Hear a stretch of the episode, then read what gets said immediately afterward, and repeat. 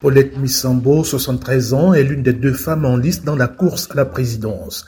Plusieurs fois ministre et députée sous Omar Bongo, elle défend les couleurs de l'Union nationale, un parti d'opposition qui dit vouloir restaurer la République. Nous avions l'ambition de créer une République forte, protectrice et solidaire, avec deux instruments importants de solidarité comme la, CNSS et la CNAMGS, avec un réseau scolaire euh, véritablement euh, social, avec euh, la prise en charge totale de l'école obligatoire. Nous, nous, étions fiers, nous étions un des rares pays en Afrique à avoir l'école obligatoire pour les filles et les garçons.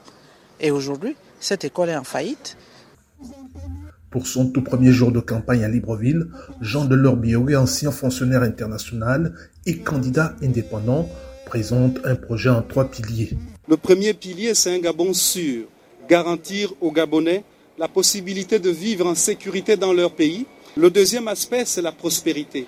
notre pays doit être autosuffisant de manière alimentaire et la renationalisation de certaines entreprises qui jadis étaient des entreprises d'État. Quelques kilomètres plus loin, à Ovendo, au sud de Libreville, des milliers de militants du PDG au pouvoir, sûrs de la victoire de leur porte-drapeau, viennent d'assister à l'un des méga meetings du président sortant Ali Bongo Ondimba.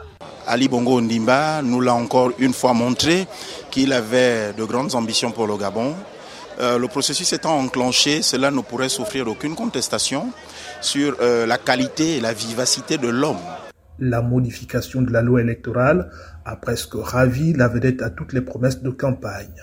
L'une de ces dispositions prévoit l'élection à la fois du président de la République et du député. Un bulletin unique vu par l'opposition comme une entrave au libre choix des électeurs. Cette dernière réforme conforte les partisans du boycott. Et jeune Ravengue, membre du collectif des sages du Gabon. Nous appelons tout le monde à être unanime, à refuser de participer à ces élections mascarades. Parce qu'ils y vont, même s'ils n'ont plus besoin d'Ali Bengo, ils vont nommer quelqu'un qui sera sous leurs ordres. Les élections générales du Gabon convoquent plus de 800 000 Gabonais en âge de voter aux urnes le 26 août prochain. Ismaël Obionzé pour VO Afrique. Libreville.